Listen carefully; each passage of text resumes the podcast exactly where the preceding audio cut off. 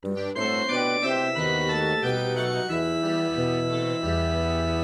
wicked, scary, great old walls and everything display. Remember great Cthulhu who shall rise from the lake to kill us all with twenty tries we should run his way. All tidings of madness and woe, madness and all tidings of madness and. 大家好，这里是野地电台，我是 Y。大家好，我是杜老师。不晓得最近大家应该是近两三年吧，或者近四五年以来，大家有没有听说一个词，叫做？你说嘛？你说，你说，你说，我毕竟只听过这个词，我说了就。可以，可以，没事。我们一起说，一二三，克苏苏鲁鲁神话。哦，神话克苏鲁神话。哦，对，呃克苏鲁也是对的。就是这两三年，感觉一些游戏啊，还有一些嗯影视作品，或者是经常在一些论坛啊、啥子 B 站、A 站啊这些高头上面，嘎，还有也杜老师是一种视觉风格，我感觉。对，还有杜老师喜欢去的 P 站啊这些。B 站，你说？发音发音有点没对。P 站嘛。B B 站对的啊 B，B 站站 B 站，呃，都会经常看到几个字“克苏鲁神话 P 站有克苏鲁。”，同人噻也，咋的？哎，杜老师，你这个有点装莽哦。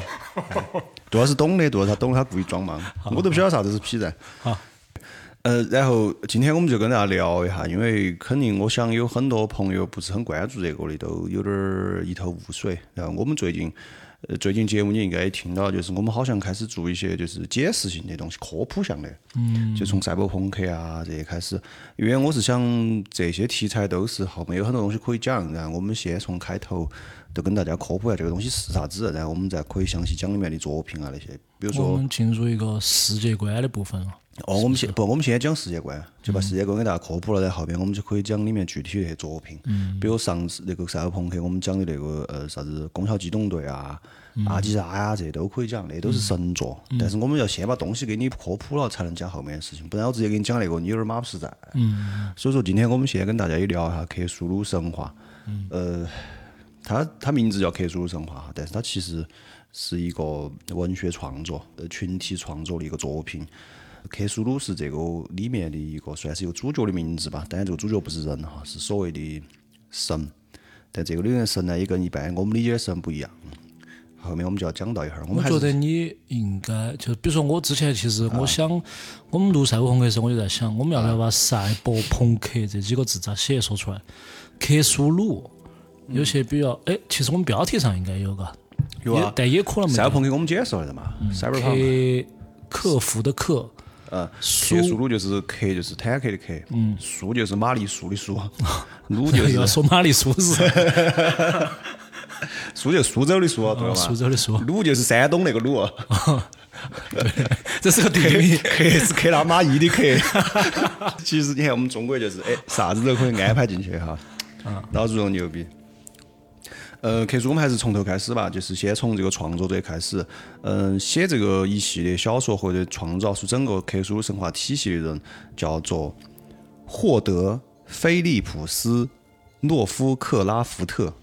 嗯，然后我们平时一般像呃爱好者啊或者啥子都直接称他叫罗夫克拉夫特，或者他有个外号叫爱手艺，啥子意思哦？因为他罗夫克拉夫特 Lovecraft 哦，爱手艺。Lovecraft 那个就爱手艺老师，这个人呢是十八世纪九十年代一直到一九三七年这个时间段的一个美国作家。嗯，他主要是写一些奇幻类的东西，因为他整个这个克苏鲁神话体系是在奇幻下面的。嗯，当然我们现在认为是奇幻，他个人就是罗夫克拉夫特爱手艺老师。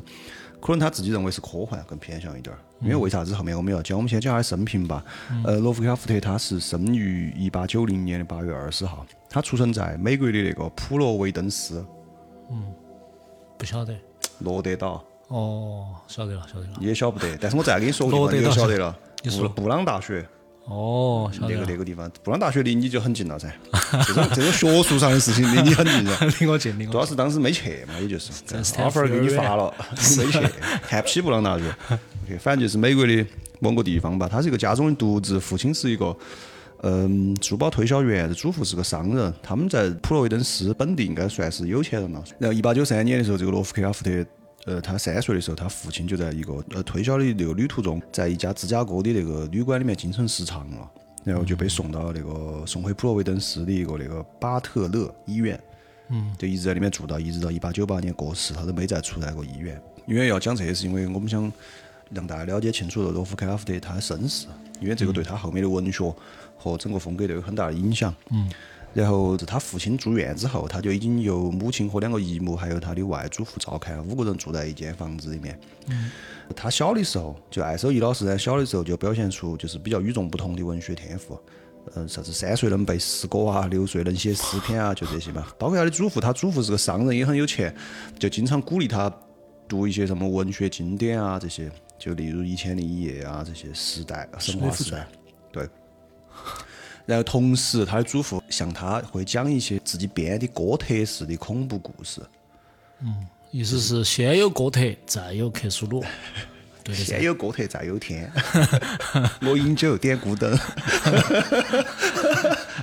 杜老师给大家摇一段。不说那些，不说，拉回来，拉回来。啊，嗯。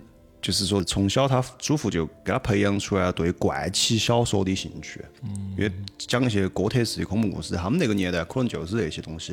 啊，这个时候是一八九几年。嗯，他呢从小呢身体也不是很好，身体比较羸弱、孱弱、羸弱，那是两个字。哦，我今天要写这个词的时候，我专门查了一下，我也怕我读错了，结果确实有羸弱，有孱弱。那个孱弱是狮字头下面三个字重起，羸弱是有点像银那个字。对，哎，这个 可不像电台，可不像电台，很很严谨噻，很严谨噻，埋了个坑给我。然后他就身体比较羸弱，八岁的时候入学，一年后就退学了。但是在这个时期，他就广泛的读了很多国内书籍，对化学和天文学也展现出了浓厚的兴趣。从这个时候，其实他就已经开始那个写作了，但是他写的都很阴间，这个可能也就预示了他，呃，长大之后可能会开天辟地的创作出克苏鲁神话。我跟你说，他八岁的时候创作的啥东西哈，就是八岁乃至于后面十十一二岁、十二三岁的时候，听这名字你都晓得，八岁的时候创作了《隐秘的洞穴》《墓园之谜》《神秘船》《洞中兽》。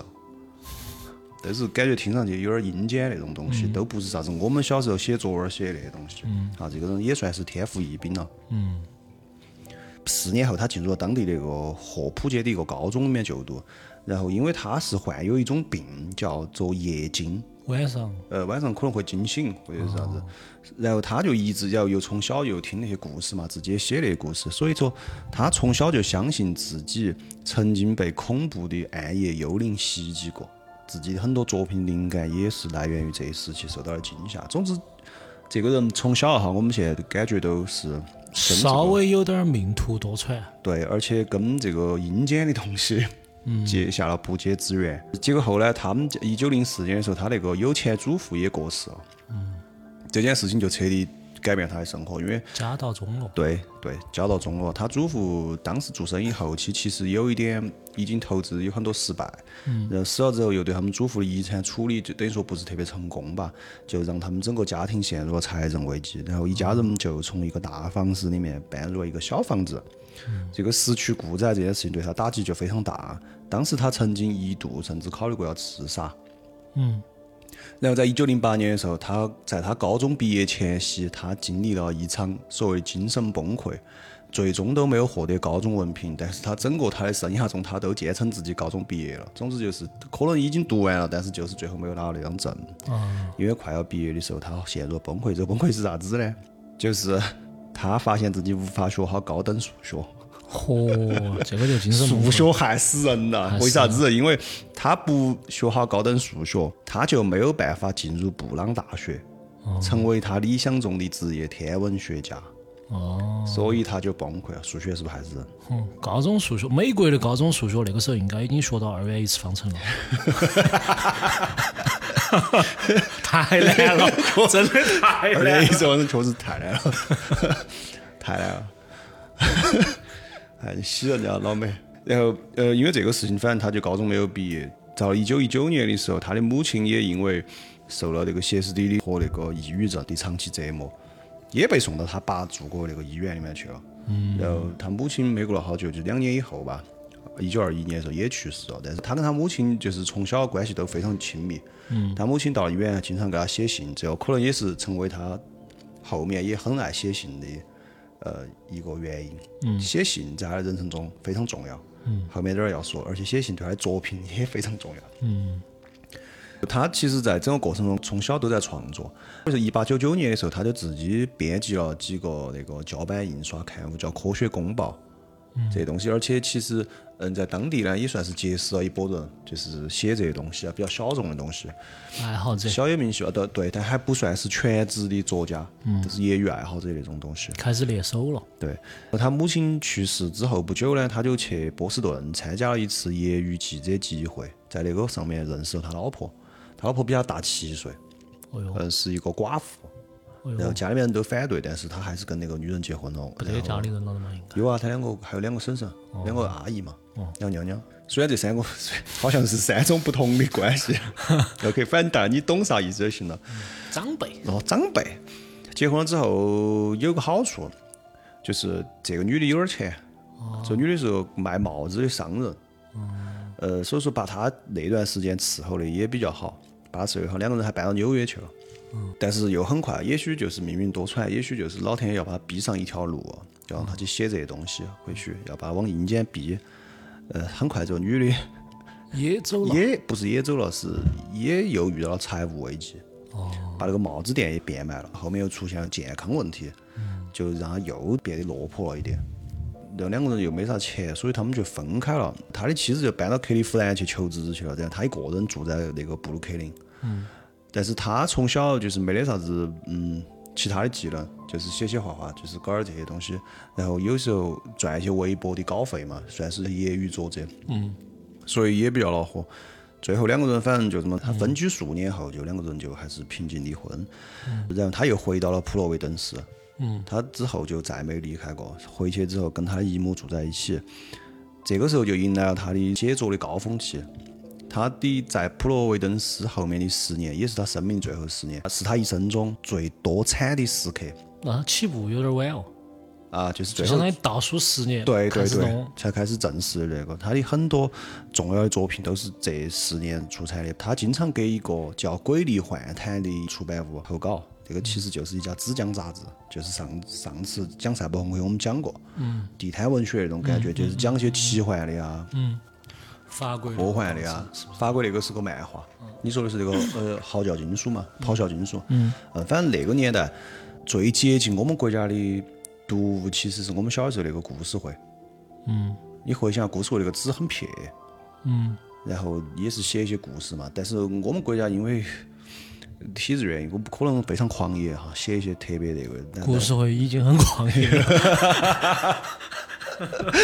对 对，狂野的比较比较不那么露骨，对吧？国外你晓得那就是色情暴力，纯粹地摊文色情暴力、恐惧这东西，因为这东西才会才吸引人嘛，然后要很便宜的价格能买到，吸引下里巴人看嘛，啊，喜欢看爽的东西。嗯，爽文。哦，喜欢看爽文。然后呢，他就呃投稿，就投稿，主要就在那个鬼力幻谈上面投稿。然后他一生中阐述的主要一些知名的短篇故事都出自这一时期。他还写了一些长篇，嗯，包括什么查尔斯沃德、德克斯特事件、疯狂山脉这些。但这些你不用记，因为你现在都不晓得这些。后面我们慢慢讲。他同时还会提一些作者修改文章或者是代笔，其实都是当枪手。嗯。因为就是缺钱嘛，嗯说穿了，缺钱。啥钱都挣。啥钱都挣，只要是用笔挣的钱，他都挣。结果又后来吧，再过一段时间之后，他有个朋友叫罗伯特·欧文·霍华德，这个人自杀了。这个人也是一个作者，然后这个人你说他名字你晓不得，但是说他作品你肯定晓得。啊，也不一定，国内不一定，但老老美肯定晓得。蛮王柯南的作者。嗯。然后你说蛮王柯南，如果你还晓不得的话，就是施瓦辛格在出道的那段时间演过那个蛮王柯南。哦。这个人自杀了，是他的友人，对他的打击也很大，很惨。最后他一九三六年的时候就诊断患上了肠癌，最后受病痛折磨，一九三七年三月十五号就去世了。才好多岁？五十岁？四十岁吧？四十多五十岁？呃，一八九零年，一九三七年，不到五十岁吧？不到五十岁。啊，四十七就去世了。那这个就是他短暂又比较多舛的一生。呃，为啥子要讲这个生平呢？是因为这个对他的文风、对他写作的内容、对他喜欢的东西，最后产出的产品有很大的影响。哎，问题来了，你说？那克苏鲁在哪儿呢？马上我要说。呃，他一生一共创作六十部中短篇小说，但是因为过于超前，没有获得名利上的回报。你刚刚说的那个克苏鲁出自他的那个《克苏鲁的召唤》，那是一篇中中长篇吧？我我刚好手边有本书，代表作。呃，算是最出名的一篇。这本书你看嘛，名字就叫《克苏鲁》，名字就叫《克苏鲁神话》。哦，但它其实是个选集。这本书翻开里面，里面有很多其他的那个故事。那克苏鲁的话，大概就占了我看哈前面几章吧，一共其实也就三十页，算是个中篇吧，短中短篇嘛。我手上这本书哈，《克苏鲁神话》一共一百八十六页，它克苏鲁的召唤这个故事就占了三十页，然后后面的有一些都十来页，就这种。这是他就是克苏鲁的。鲁呃克苏鲁的召唤这一篇里面的一个那个那个怪物那个神叫克苏鲁。哦不，这个可以慢慢讲。但是我是说，你刚刚讲的那个爱手艺，就是写这个克苏鲁的召唤的。对啊，后面这些都是他写的啊。你们在听啥子？不然不然哦不，你这个克苏鲁神话就全是他全。是他写的。哦，我以为你是这个是一个，比如说有后来的人继承他的。有后来人继承的，但这本书，这人这人我手上这本书是都是哦这本他写的书是他的啊。这本书叫《克苏鲁神话》。然后为啥子说他的文风超前呢？我这儿给大家念一个，在一九三六年七月的时候，一本叫《今天传奇》的杂志上面的读者来信。嗯，大家就晓得他那个是那么一个感觉，就是喷他是这么说的：为什么你们要以科幻小说的名义刊登像洛夫克拉夫特这样疯人山那样的东西？难道你们真的困难到了如此地步，非登这种废话连篇的东西不可吗？如果诸如此类的故事，像是两个人看着某个古代废墟中的石刻，把自己吓个半死，会是什么人被连作者本人也描述不清的东西追逐着？会是谁叽叽咕咕地诉说着诸如没有窗户的五味迷失、无法名状的恐惧等等，就是未来的探险故事经篇传奇的构成的话，那就只能盼望老天爷来帮助科幻小说了。哦，喷的有点儿理解不到他这种写作风格。对，理解不到他的写作风格。这里给大家解释一下，在那个年代，其实恐怖片或者是恐怖小说的话，还在主要写一些啥子题材呢？吸血鬼、弗兰肯斯坦、狼人，嗯，就这些东西。然后他写的东西是跟那个完全完全不一样。他写的东西应该现在来说的话，他的内核其实应该叫宇宙主义。他写的那些恐惧的来源，不管叫邪神也好，魔神也好，那些邪恶的东西，其实是来源于宇宙的，或者说他的整个嗯呃，我是这么认为的，这个不是我们找的资料，是我自己的理解和归纳，就是恐怖故事，恐怖有一个具象的东西，是不是？呃有一个来源，有个出处，主要是两两方面出处，一个是科技，怎么说呢？比如说丧尸，嗯，比如说某种因为某种病毒，嗯，然后人变异了，嗯，或者是像弗兰肯斯坦，其实就是改造失控。啊，对，你说这个很对，这个恐惧就是对失科学的失控的恐惧，嗯，还有一个出处是宗教，嗯，地狱嘛，嗯，恶魔嘛，鬼嘛，灵魂嘛，嗯，中西都这样子的。我们国家就是，你看林正英、僵尸啊那些也是宗教噻，被道教各种各种那么那么就从里面出来的嘛，这些就是两个出处，两个源头。嗯，就是爱手艺为啥子伟大哈？为啥子我们要讲它？为啥子它开天辟地？为啥子它在那个年代不被理解？是因为他把目光投向了星空。嗯，他告诉大家，其实还有一个出处，就是我们对未知的恐惧。嗯嗯嗯，他有一句很出名的话：人类最原始的情感是恐惧，最原始的恐惧是对未知的恐惧。所以说，他这个他的小说里面写的从来都不是啥子狼人、吸血鬼啊，或者是啥子幽灵啊这种东西，这种东西对他来说太小了。嗯，他写的是啥子？我想了一个办法，我很想在这个里面给让大家就是说，呃，了解这个感同身受。感受一下这克苏鲁，但是我又不想剧透，晓得吗？因为这些故事你剧透了，有点儿，因为他的东西是比较偏氛围，比较偏氛围恐怖那种。我晓得。他不是刚刚那个人给他写的信，我就感觉得出来。对，他不是那种那种 jump scare 跳出来吓你那种，所以我也不想跟大家剧透，我我就想了个办法，我挑了三个故事比较出名一点儿的，然后我只给大家读开篇的第一句话和结尾的最后一句话，大家感受一下它是哪种感觉。好，我给大家念一下，首先是克苏鲁的召唤的开篇，嗯以本人之见。这个世界最仁慈的地方，莫过于人类思维无法融会贯通它的全部内容。我们生活在一个名为无知的平静小岛上，被无穷无尽的黑色海洋包围，而我们本就不该扬帆远航。科学，每一种科学都按照自己的方向勉力前行，因此几乎没有带来什么伤害。但迟早有一天，某些看似不相关的知识拼凑在一起，就会开启有关现实的恐怖景象。揭示人类在其中的可怕处境，而我们或者会发疯，或者会逃离这致命的光芒，躲进新的黑暗时代，享受那里的静谧与安全。这是克苏鲁的召唤的开篇。嗯。然后我再给大家念另外一个故事，叫大滚，它又叫大贡。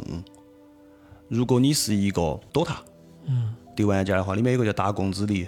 哦。其实就来来自于这儿，有个哎，有个大，你不是要读最后一句话吗这个只有开篇。？OK，然后大滚的开篇是哦，它是两个名字因为它是翻译嘛，大滚大滚都可以。嗯，它的开头第一句话是写下本文的时候，我能感觉到自己的精神极度紧张，因为到了明晚，我将不复存在。OK，结尾的最后一句是就快结束了，我听见门上传来响动，某个滑溜溜的庞大身躯沉重地撞着门。不，我不会被他找到。天啊，那只手，窗户，窗户。啊，第三个故事是猎犬，噩梦般的呼啸声和振翅声持续不断地传进我饱受折磨的耳朵，同时响起的还有遥远而微弱的吠叫声，像是出自某种巨型猎犬之口。这不是梦，恐怕也不是我在发疯，因为已经发生了太多的事情，我不可能再享受那份人慈悲和怀疑。我这儿是开篇，然后接下来是结尾。此刻，没有血肉的怪异尸体的吠叫声越来越响，该诅咒的肉魔翅膀鬼祟的呼啸和拍打声越来越近。我应该用左轮手枪前往遗忘之乡，面对这无可名状也无以名状的恐怖，那里是我唯一的避难所。嗯，他是这种感觉，就是嗯，感受到了。嗯，最后这一段，这个猎犬的最后一段，他用了一个词，非常形象，能够说明他的呃这个神话里面的恐惧的来源，叫无可名状，嗯，也无法名状，嗯，对，就是说不清楚的那种东西。就就是到最后，你也不晓得是啥子东西在威胁你。呃，应该这样说，一般来说，在他的作品里面哈，就我看这些，呃，人物都会有一个怎么说呢？有个身份比较多的啥子调查员，嗯，啥子私家侦探，就这种边缘人。然后，呃，因为受到一个委托，或者是发现一个东西，找到一张纸条、一封信或者一个啥子，或者是他有个朋友死了留下来个东西，他要去调查。他慢慢的揭开这个事件的真相的时候，最后发现是背后会有一个邪神也好，或者是有一个异教团体在膜拜一个什么哎，这种东西。当他发现这个邪神的面目的时候，那个人就疯了，或者就死了。嗯，洛夫克拉夫特的这个故事里有一个很有趣的设定，就是几乎没有对抗。嗯，这个也是他的恐惧来源之一。读他，我看他的小说的时候，给我一种感觉就是，你会处于一种嗯、没有安全感中。你从头到尾都没有安全感，前面是因为你搞不清楚事情那么起，后面搞清楚之后，你发现你跟他的实力相差非常悬殊。在他的恐怖片里面没有对抗，让我刚刚说的狼人、吸血鬼这些东西之后，通常有个对抗，就这边有神父啊，有圣水，让我们中国古代那是这边有僵尸，这儿有毛道长，嗯，对吧？有个打的过程，甚至于往往都是最后是正义战胜了邪恶。在克苏鲁的这个里面是没有对抗的，因为你跟他差的非常非常远。因为我刚刚说了宇宙主义，还有就是他也没有善恶之分。这些所谓的邪神哈，这里面的神他没有善恶，他只是冷漠。用他自己的话来说，就是这些东西他不关心人。嗯虫子，对我给大家介绍几个它里面的神吧，因为不然说的话特别空洞。嗯，克苏鲁是一个群体创作的东西。因为艾守义他其实最后十年嘛，创作出来这些东西之后，他就死了。死了之后，有个他有个迷弟，他还是有读者的。有读者啊，那他那个时候都有读者，但是不够大众，晓得吗？特别特别小众。他有个迷弟就叫奥古斯特·威廉·德雷斯，也比较小一点，是一个迷弟。然后这个人也是一个美国作家。他在艾守义死了之后，他成立了一个出版社，叫阿卡姆 House。阿卡姆，你觉不觉得有一点儿耳熟？有点儿想不起来。蝙蝠侠里面的阿卡姆疯人院。哦，所以说他为啥子牛逼，就是他其实后面影响了很多这些东西，晓得嘛？就从这儿来，这个人成立了一个这个阿卡姆 House，为他专门出版他的作品，同时把他的作品开源了，等于说，就是他的这些设定，他的宇宙观，大家都可以拿来用。所以说才造成后面有很多人来继承他的这个世界观来写下面的东西。在当时，他没有主张他的版权，相当于后面的人编了很多奇奇怪怪的神啊这些东西。在克苏鲁的神话里面呢，由他本人来写出来的东西，主要那么有那么几个神，我给大家介绍一下哈。首先是主神，因为他创造了一个世界，所以所以就有一个主神，主神叫阿萨托斯，是克苏鲁宇宙里面的至高神明。嗯他呢就居住在宇宙之外的混沌王庭，众多无形的神吧环绕着他。然后阿萨托斯也是所有神明的源头，他的别名或者外号又叫盲目赐予之神，或原初混沌之黑，或者是魔神之手。那个艾手意是将他这个阿萨托斯描述为一位没有理智的宇宙支配者，呃，以表达出自己作品里面那种就是冷酷。没有目的、没有道德观的宇宙恐怖的本质。我认为哈，我看了之后，这个不是权威讲解，这个是我自己看了之后，我的感觉，我觉得阿萨托斯就是宇宙本身，或者说就是他创造了宇宙本身。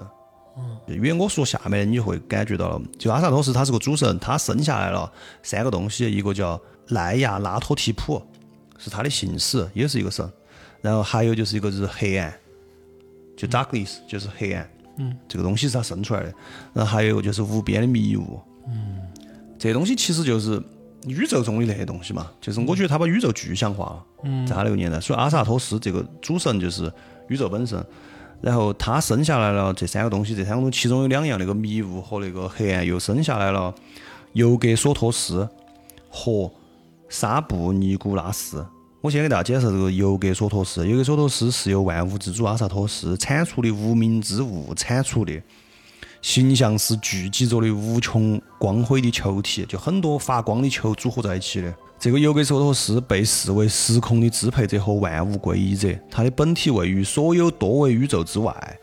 尤格索托斯拥有无穷的智慧。所有的巫师、艺术家、思想家都是他在不同维度的投影。有时候，一些穿越终极之门去面见他的人会得到知识或者发疯。这个沙布尼古拉斯是由阿萨托斯产生的黑暗产生的，他又别称是黑暗女神、至高母神、孕育万千子孙的生之黑山羊，是一位拥有超强生殖能力的神，其形象为黑云般的巨大肉块，有许多触手以及滴着粘液的大嘴。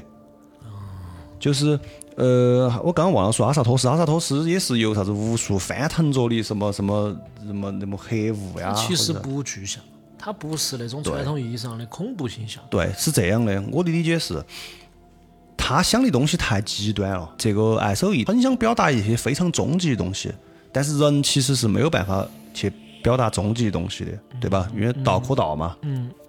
就是咋说，他老去追求这些东西之后，他就把他心目中能够想到的最恐怖、最啥子东西拼合到一起了。所以说，在克苏鲁神话里面，经常出现啥子呢？明明叫神，但是长得非常恶心。但是他又不是一个人一样具象的东西。他是啥子？一团黑雾。要不然就是啥子？一座山。一座山那么大的肉肉块在不停的翻涌、翻滚。就是类似于奇奇怪怪的东西，或者就是像那个嗯，尤格索托斯是很多光球组合在一起的一串。光球本身是很平滑、很好看，但是堆到一起之后蠕动起来就很恶心了那种。嗯嗯嗯。甚至于有些是啥子一团黑云啊，就是那这种。我就不说一九一几年、一九零几年有没有人理解得到了？这二零二二年了，你如果说就是给哪个朋友把你说你看了一部小说，它里面的主人公是这个形象，可能都有点理解不到。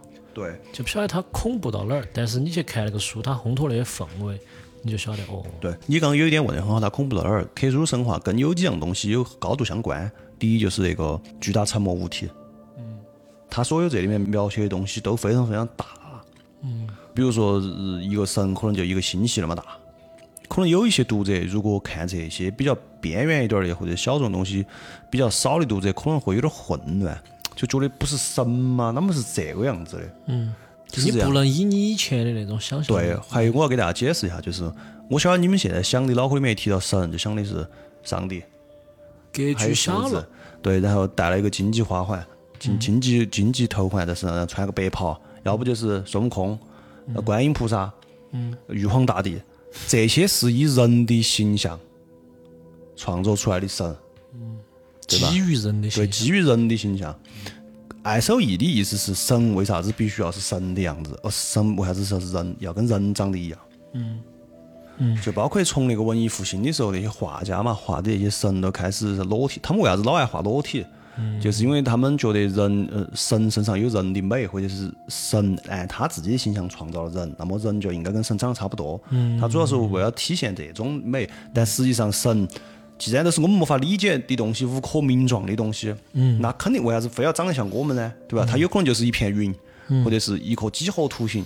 比如说一个神降世了，在你面前，此时此刻突然在我跟杜老师面前有个神降临了，可能就是飘在空中的一个三角形，嗯，或者是一个圆球，啥都没得，或者是一个点，一条线段。然后在洛夫克拉夫特上面，比如说像我刚刚脱口而出的这些东西，就是基于我自己的审美的，因为我是比较偏极简那种东西哈，我觉得极简的东西才趋于永恒，才有神性。所以刚刚我脱口而出的就是神，也许是一个几何图形。嗯罗夫克拉夫特，由于他我们刚刚讲的他多舛的身世，嗯，对吧？各种各样的那些东西，可能他就觉得神就是长成那种样子的，就像嗯山那么大的一个蠕蠕动的肉块，充满粘液的东西，或者是无数光球混在一起，或者是我觉得是这个样子。当你的爸爸妈妈都在精神病院里面，或者你小时候有这种抑郁倾向的话，你很有可能就觉得神就应该是我梦到过的那个样子，或者大概就是这种。对对，然后我这儿要还要说一下，就是那个尤格索托斯，我刚刚不是说那个他们主神阿萨托斯，其实在我看来就是宇宙本身嘛，或者是说他就是。啷么说呢？他创造了宇宙，反正他就是最大的那个东西。也许在宇宙之外还有其他宇宙，但他就是最大的那个东西。他其实是包含了我们在他之中。嗯，就举例，我们我们跟玉皇大帝共处在一个宇宙中，玉皇大帝在九重天高头不是，是我们处于阿萨托斯之中，嗯，是这种感觉哈，我是这种理解。但这个你可以有不同理解，因为文学作品嘛。OK，然后我们刚刚说第二个叫那个尤格索托斯，其实在我看来就是代表智慧。嗯。然后那个不是有一个啥子生殖黑山羊嘛，拥有超强生殖能力嘛，那个代表生命。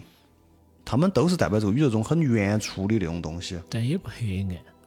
对，你这么看就不黑暗。不黑暗，但是它长得黑暗。想提醒大家，就是如果要你要看这个，你应该摆脱你是个人，你始终不要从你自己的视角去看这个东西。嗯，就是我，比如说我们刚刚说的，嗯、啥子山那么大一坨一坨肉，或者黑云般的肉块，有很多触手滴着粘液，你可能觉得恶心，那是因为你作为一个人，你觉得恶心。嗯。然后还有个奈亚拉托提普，就是既然有了神，有了智慧，有了生命，那还要有东西就是信使。那个奈亚拉托提普是他们这群神跟人类之间，或不是跟人类之间，跟宇宙中所有生命吧，所有生物，外星人或者啥子也好的信使。嗯。就是我就不往下介绍了，因为克苏鲁是一个群体创作的。如果你现在搜，可能要搜出来上千个神，或者他们的卷主。它主要是分三个类类别，就是在克苏鲁神话里面，它所有的神奇吧，它的那个分类主要是三个，一个是外神，就是最强大的神器，统治者就是我们刚刚说的阿萨托斯，他就是啥子宇宙原初之混沌，啥子啥子就那些东西。然后还有一个就是那个古神，但另外一个阵营吧，你或许可以这样理解，简单点儿，但是它不能用阵营来简单的概括，因为他们不是敌对，或者是他在某些时刻是敌对。嗯。又叫旧神，他在嗯后克苏鲁时期的时候是与外神和旧日支配者相敌对的。没错，这儿又引出来一个第三个类别，叫旧日支配者 （Great Old Ones）。嗯，旧日支配者，他是宇宙的古老神奇，一度统治地球，然后目前在沉睡。克苏鲁就是旧日支配者中的一员，他就是沉睡在海里面。他沉睡在一个叫拉莱耶的海底都市，然后在克苏鲁召唤里面就是那个人，他爷爷吧，祖父给他留了个东西，一封信嘛啥子，然后他去研究，最后就是发现哦，是海里面有个这个东西，嗯，这个是最后把它召唤出来了，那么。我看这个，其实我看有点痛苦。为啥子？因为我有个毛病，我记不住老外的名字。嗯。然后，然后他这个有个特点是啥子？像我看那个克苏名字又很克苏道，长又很对怪，，还有他老是喜欢，我是主人公，我爷爷给了我一封信，那个信里面写我爷爷在当年经历过的一个事情。嗯。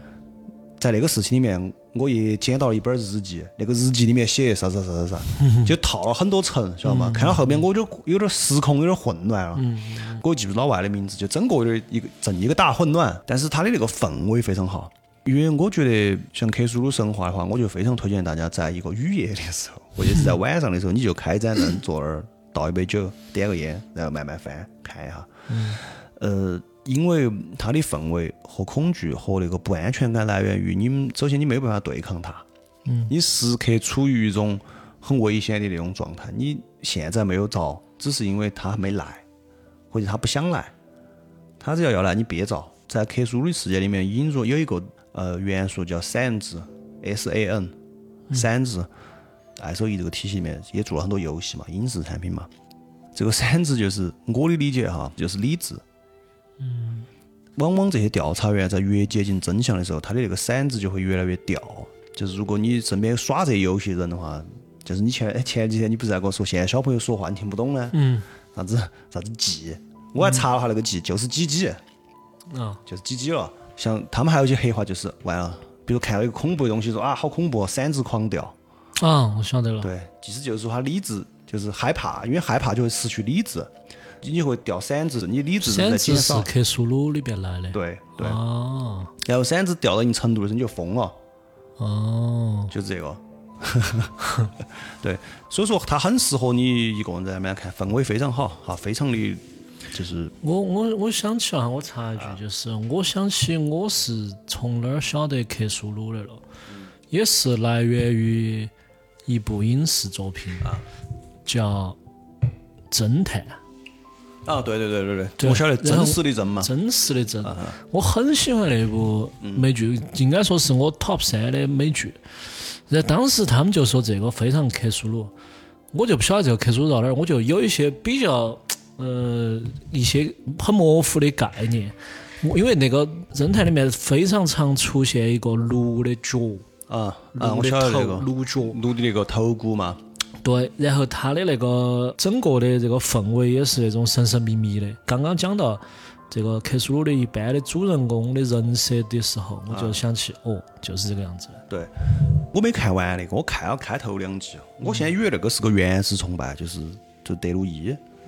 就类似于那种，结果但是后面我看评论好像又说的，它是后做到最后的时候会出现，就是类似于股神啊，或者是那种，对对对对对，就是很克苏鲁的东西，就是包括我现在说的“股神”这个词，嗯，也是克苏鲁里面出来的。我不晓得，我没有考证，就是从古至今有没有“股神”这个啊？但是在现在这段时间，就是“股神”这个词经常出现，通常都是指克苏鲁里面带出来的东西。就是每次我们说古神的时候，就是有一个远古存在，人类还没有出现之前都存在的神，或者是一个巨大的什么东西，某种很强的力量存在的一个东西。我感觉就是德鲁伊，德鲁伊也是这种设定的。德鲁伊是原始崇拜嘛？德鲁伊是原始崇拜嘛？可能那个侦探后面就是发现是个古神嘛？我没看哈，我没看。这里就要说一下他的那个哲学内核了。嗯其实艾守义他一直写作的时候，他的哲学内核是宇宙主义。嗯啥叫宇宙主义？就是他把宇宙或者科学视为一个呃非常冷漠的存在，这些力量就是宇宙中人类作为其中一个非常渺小的存在，他在这个里面其实活到现在就是靠运气。我们现在所谓的科学啊啥子，对于那些东西来说，对于这是神啊那些存在来说，简直非常非常之渺小，那些知识啊那些根本没有用。且幼稚。对这些力量，它对人类既没有恶意，也没有善良。你就会说，那为啥子往往有人疯了或者啥子，别个没有来吓你，嗯只是因为你看了他一眼，你就疯了。嗯就是你们两个的差距到那么大，嗯或者是你因为就是看到了这个神的全貌，你人都疯了。你相当于我理解是你脑容量没法去理解这些东西，我理解。就一看完就就直接宕机了，相当于。我懂，就像那种你小时候耍蚂蚁的时候，那些蚂蚁突然看了你一眼就开始打转转，对，你说我对了就是这种这个蚂蚁这个词，就是经常在科书里面形容人类的一个一个词嘛。他们这么说的，就是如果说你要召唤克苏鲁的话，你会做一些仪式，对吧？然后你就会觉得好像我们是因为做对了这个仪式，这个仪式有某种神力，然后把它召唤过来，它必须要来，嗯，对不对？就像把它召唤出来了。对，把它召唤，其实不是。网上有个比喻，非常比喻的非常好，就是你是个人，假设假设人是克苏鲁，或者是克苏鲁神话中的什么什么神，嗯，然后人是蚂蚁，然后你的召唤就相当于啥子呢？就相当于那个是那个蚂蚁把很多蚂蚁喊起来，在地上摆出来杜老师 的名字，然后杜老师看到了，杜老师觉得哎，这几个蚂蚁摆了个我的名字，有点意思，啥意思？过去瞧一眼，嗯，然后然后你其实是主于只是因为它引起了你的兴趣，嗯，它的召唤意识，并不是说它的召唤意识能强制你去献身啊或者啥子，嗯，懂了没有？然后去去了之后，那些小蚂蚁，你就问他们，你就说，哎，小蚂蚁说嘛，你们嘛有点意思哈，把我的名字拼出来，找我拿啥事嘛？你说嘛？嗯。那小蚂蚁说，就对面那个部落里面有个我的仇人，我想把他杀了。嗯。你说这他妈好简单嘛？过去一脚就把整个那个蚁穴全部踩踏完了，然后所有的蚂蚁都死了。然后这时候你们其中的小蚂蚁就会说：“我只想杀他一个。”结果你一下就把我们全部毁灭了。这个也是就经常在克苏鲁神话体系里面出现的，就是召唤之后没得好事。虽然他可能满足了你的那个愿望，对，但是没得任何好事。那个小蚂蚁就跟你说：“哎，你把他们都弄死，我只想弄他一个。”然后你又说：“屁，小蚂蚁他妈过场有点多，我没得空，我上班去了。”一根指拇就把他捏死了。哦，就那种感觉。你对他恨吗？你也不恨，因为他有恶意嘛，也没恶意，你就只是觉得好玩而已，嗯对吧？因为他引起了你的注意。他的小说里面始终表达的一个主题就是科学、宗教这些东西都没太大用处。嗯但是他是一个比较积极的一个人，对于科学，嗯他只是对科学悲观，应该这样说。嗯然后他对宗教是完全觉得没啥用的，他是一个反宗教的人士。他认为宗教就是不仅比较虚假，而且会阻碍社会和政治的进步。所以说，这也是我刚刚开头你记不记得我说的？其实他自己认为他写的是科幻小说，嗯他不认为是啥子玄幻啊或者啥子东西。他信奉的这个核心就是他相信以人类天生的有限能力，永远没有办法彻底理解一个没有意义、机械且无情冷漠的宇宙。嗯所以说，这宇宙中产生那些神，完全不是我们想象中的跟我们人长得一样的那些神，在这个世界也没有神圣性，就是我们所处的地球。因为我们人类有个这个问题，我们现在写的那些小说啊啥子也好，都是以我们自己为主角嘛。嗯因为你就有主角光环，你就有某种天然的正当性或者神圣性。所以说，你看外星人那么科技我们不如他，我们最后还是要赢，对吧？从我们小时候看独立日，别个有保护罩，我们打不赢，他最后搞个啥子啥子计算机病毒就把人家赢了那种。在爱守义的世界观里面，这个世界没有神圣性，人类不特殊，人类其实非常微不足道，只是一个小小的族群，把自己的偶像崇拜投射到宏大的宇宙身上。人类就像奋斗的虫或者杂乱的灌木一样，没了解到自己的渺小、短视与无足轻重。宇宙本身对人类的存在漠不关心。嗯这个所以说，为啥子我们要讲他的生平？这兄弟首先命运多舛，嗯，也没啥朋友，嗯，在他的那个生活那几十年，在他的家乡和纽约格格不入，他就是个怪人，嗯。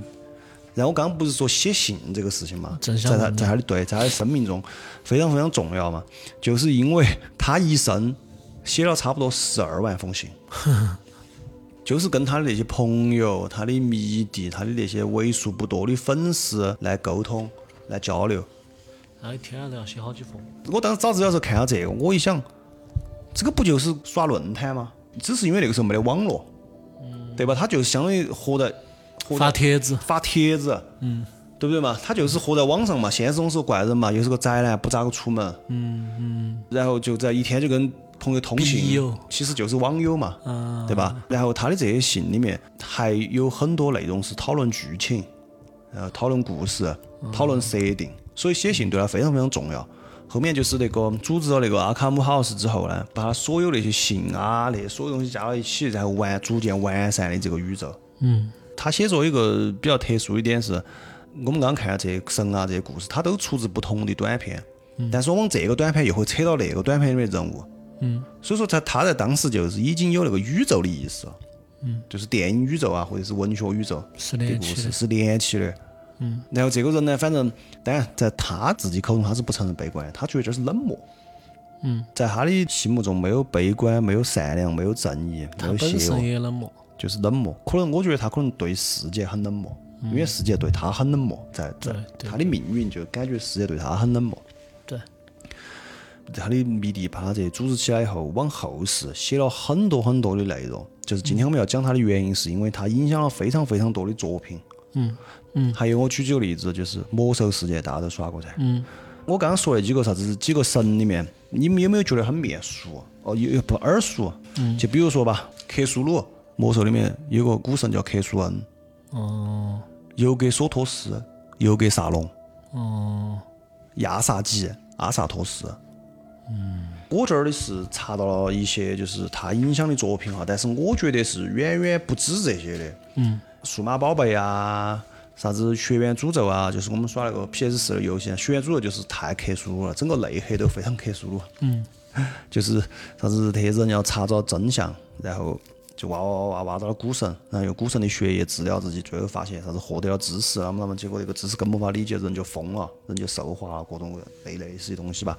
嗯。学院诅咒，啥子魔神之塔、巨爆、游戏王卡牌里面那些。啥子龙珠拼图啊，Crash Forever 什么什么，就这我没看过，但是它不只是这些，它最大的那个贡献，它并不是说写了这些东西或者这些作品怎么样，说实话，他的文笔很一般，嗯所以说他老爱写一些啥子，我发现了一个字条，那个字条高头写的啥子啥子啥子啥，有的是甚至我记得记流水账了，他的文笔是绝对不如那些正儿八经大作家的主流作家，但是他最大的贡献就是，在大家都把眼睛盯向狼人吸血鬼。把恐惧的源头的出处只盯到科学和宗教的时候，他那个羸弱的身躯把目光看向了星空，嗯投向了宇宙。嗯，他开了一条大路出来，嗯相当大之路，就是只有东南西北的时候，他告诉你还有上下，嗯，这个就很屌。就是未知恐惧。对，这个就很屌了，对吧？你想嘛，就是人类从来都是只晓得东南西北，嗯他跟你说其实还有上下，这个就很牛逼了，因为你就从二维变三维了。嗯，多了个位。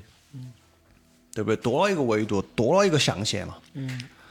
这个是我认为他最大最大贡献的东西。至于后面他，至于他自己写那些，当然他永恒的经典。但是后面后世，因为现在如果你感兴趣听完我们今天这一期，你去网上找克苏鲁神话或者克苏鲁神话体系的话，你会发现有很多作品浩如烟海，甚至还有中国的。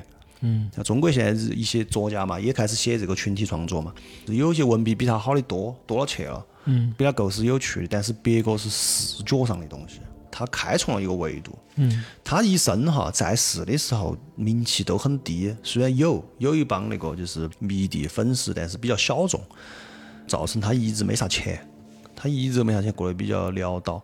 但是死后呢，却名声日益大涨。呃，在今天，罗夫克拉夫特已经被视为就是整个二十世纪最具影响力的恐怖小说家之一，对后世的恐怖小说家施加了无可估量的影响。因为他告诉你们，那儿还有一大块东西，你还可以往那儿看，抬头往天上看。史蒂芬金就称他为二十世纪最伟大的古典恐怖故事作者。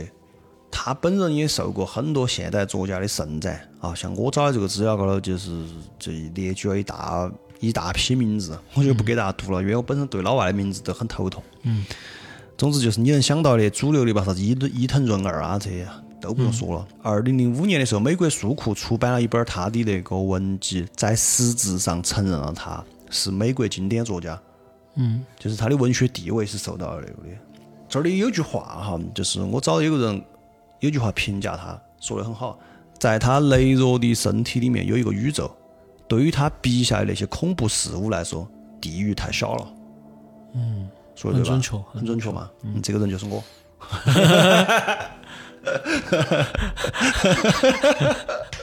一下觉得又不是很准确了，是吧，杜老师？你又差点味道差点道，意思。又差点味道，还是很准确，很准确啊。呃，如果你准备开始听完我们今天这一期之后，你要入坑的话，然后我也帮大家找好了哈。呃，因为克苏里这个整个这这内容小说浩如烟海，群体创作嘛，后面很多，你必须要从那儿入手的话，现在你不再有这个烦恼了，因为由浙江文艺出版社出版，这不就开始带货了嘛？浙江文艺出版社出版的那个嗯一套克苏鲁神话小说，一共四本儿，我自己是买了一本儿，看了我觉得还可以，而且这本书比较有趣它装帧和里面的那个编排都比较有意思。它经常比如说发现了一个纸条嘛，我们不是说，然后他就把那个纸条画出来，看嘛，然后还画上线啊那些，就让你真的以为是就是比较看到有有有有一个有那个有有那个沉情感样那种感觉，就这种，然后或者是写了写了之后就是一封信，他就用信纸的那个字体也不一样，很有意思。这本我手上这本书是嗯姚向辉老师翻译的《克苏鲁神话》，翻译、印刷、编辑都做得很好，他也是精选了一些。因为太多了嘛，你必须要从哪儿入手嘛，他就已经给你选好了。他本人写的呃几个经典的故事，啥子乌纱之猫、大滚、神殿、自比肩而来、黑暗的地狱、克苏鲁召唤、顿位之事件，这都选到里面了。所以说你就把这本书买了，这一套书买了吧，四本儿基本上就算是入门了。嗯，就不用再去自己选一个一个，因为它短篇居多。晓得吧？你可能就是看下来不晓得哪个是哪个，或者是看了之后没看到最经典的，就这套书还多不错的。克苏鲁神经，对对对，然后浙江文艺出版社如果听到的话，是跟还是打赏点儿嘛，接下接下广告费。把那个 邮箱到时候发上去。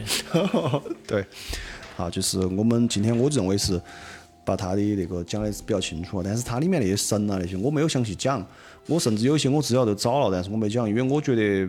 他那些神都无可名状的，有啥讲头嘛？他就是那种你可以自己想象，就是你我们，我觉得我们刚刚说了那几个之后，大家应该也可以以此类推了。哦，可以感觉到了，就是既然无可名状了，你就这样想，它里面那个神长啥样子，你就按你自己脑壳里面最恐怖、最恶心、最邪恶、最最最怎么怎么样去想吧。我们今天就是主要把就给大家介绍一下我觉得是一个非常好的科普了这个克苏鲁这三个字到底是啥子意思对。哦，最后我说一下，反复强调，克苏鲁是他的这个宇宙里面的一个神，而且是比较弱的一个神，只是因为这个这个神比较出名，所以说用它来指代他的整个这个神话体系。偏比较出名噻，就克苏鲁召唤比较出名，是不是？对对对对，出名。然后他的形象也比较出名，你看这个，这个是他本人画的克苏鲁的样子。哦，克苏鲁长啥样子？我给大家形容哈，就是跟人一样，长了个身躯，差不多。我的意思，它有四肢，有身体，然后头是一个章鱼头，嗯，章鱼须，然后呢背上有个翅膀，背上有个翅膀是那种发育不全的肉膜翅膀，很大。然后它那个章鱼头就跟哪个很像呢？加勒比海盗里面有一个船长，第三季嘛，第四集不是这个嘛，就是那个海底不是有个船长呢我，想复活了之后他脑壳是个章鱼头。我说错了，不是他跟那个像，是那个跟他像，因为那个是学的他。嗯，所以说就是这些元素哈。克苏鲁这个东西也经常跟一些巨物恐惧啊、深海恐惧啊这些，我刚开始其实你说到我就想说，我我其实，在微博上也看到一些图片，那些巨物恐惧，就是毛子风格的，啊，多大的建筑啊，或者是我肯你肯定看过一个很有名的一个微博上的一个照片，很多尊神呢，啊。就是他们全部立到那儿，然后一个人滴点儿大，可能那个比例就是一比两万那种，直接立到那儿。你。说那个图我还真没看？过，但是，呃，反正他经常跟这些东西扯到一起。嗯，呃，是比如说深海恐惧就是啥子，一个人在海上面，他那个镜头是俯视的，从上面下面的，就是整个海中间就一个人滴儿大，一个黑点那么大，然后下面有一个黑色东西游过去，嗯，然后你就以为很大了嘛，嗯。结果那个东西一睁开只是一个眼睛，嗯 就是你那个人是在那个那个眼睛在看你那个的，我感觉好恐怖。嗯，然后我说下为啥子哈？因为在克苏鲁神话里面老喜欢跟这些巨大的东西捆到一起，是因为他首先要从视觉上表现出你跟他力量的悬殊，嗯以产生的那种恐惧。就你看到他你就闪子狂掉，你他妈就要疯了；你看到他你就想跪。嗯否则的话，你想啊，如果一个再恐怖的东西，它跟人一样大，嗯你就没有那么恐怖了。老子把意大利炮拖出来给他一炮，嗯就规矩了。嗯所以说，他就老爱描写一些巨大的比例尺非常非常恐怖、非常夸张，就是要让你从视觉上首先一来就产生那种感觉。嗯 OK，然后我们现在用他的墓志铭罗夫克拉夫特艾守义老师的墓志铭来结尾吧。嗯他死了之后，他是葬到他们在普罗维登市的家族墓地里面的。哦然后在一九七七年的时候，他的一些爱好者吧，因为一九七七年他已经火了嘛，嗯大家众筹集资给他修了一个墓碑。哦。然后那墓碑上面只有一句话，就是他的墓志铭，叫 “I am Providence”。这个是一个双关语，一是说我是普罗维登斯人，他他出生的地方叫普罗维登斯嘛，对吧？然后另外一层意思是吾乃天命之人。哦，对，那么今天就这样，这里是野地电台，我是 Y，我是杜老师，我们下期再见，拜。拜拜